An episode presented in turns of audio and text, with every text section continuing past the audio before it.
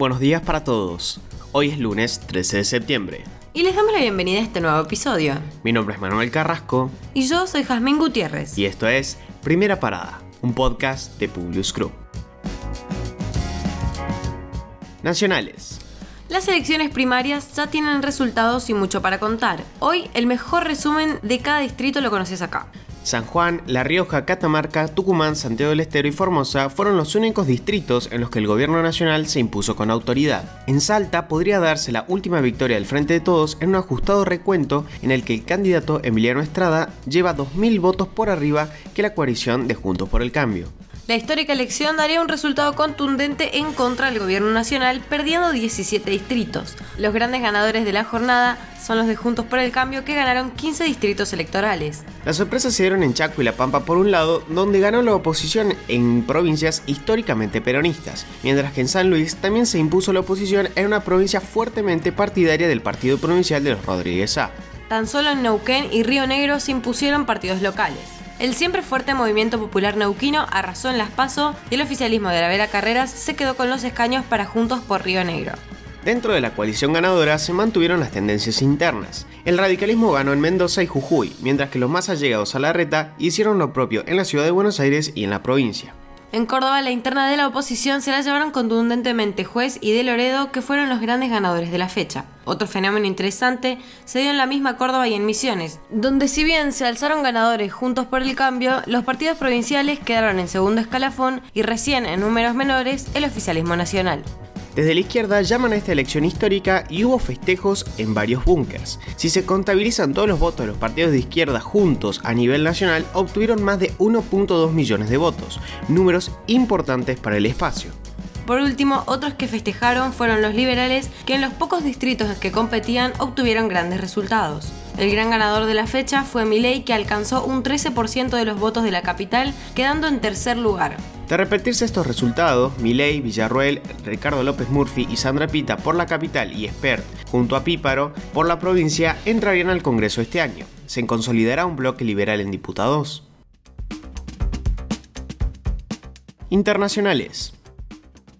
La Agencia de Noticias Nacional de Corea del Norte informa que el ensayo este fin de semana de su novedoso modelo de misil de crucero de larga distancia se desarrolló de forma exitosa en un nuevo desafío lanzado a Occidente y en especial a Estados Unidos. Todavía desde el país norteamericano no se han pronunciado sobre el tema y se espera conocer más de la peligrosidad de estos artefactos. Crisis en Nicaragua.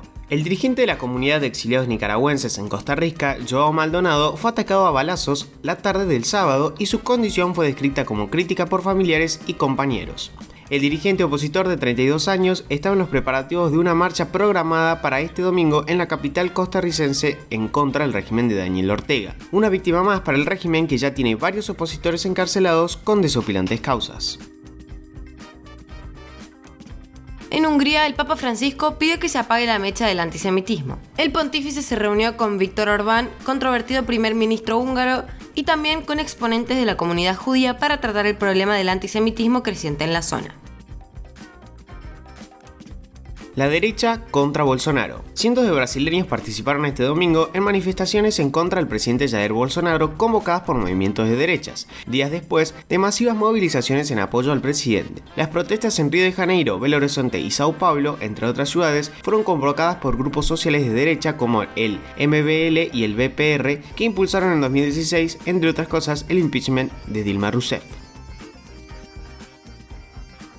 El jefe de la diplomacia israelí, Yair Lapid, presentó el domingo un plan para mejorar las condiciones de vida de los palestinos en la franja de Gaza a cambio de un compromiso de calma por parte del movimiento terrorista Hamas que gobierna el enclave. En la primera fase se repararían las líneas eléctricas, se conectaría el gas y se construiría una planta desalinizadora de agua en Gaza y en una segunda fase se construiría un puerto y un enlace por carretera entre Gaza y Cisjordania.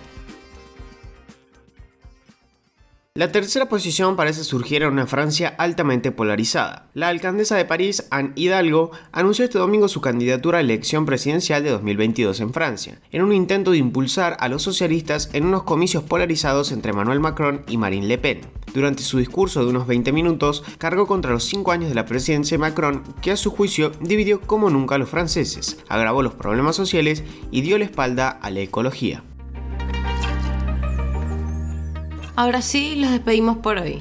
Gracias por escucharnos. Si te gustó este podcast, compartilo con tus amigos. Esperamos tus sugerencias en nuestro Instagram, publius.com.ar o en nuestro Twitter, publius-group. Los esperamos en el próximo episodio de Primera Parada. Que tengan un muy buen día.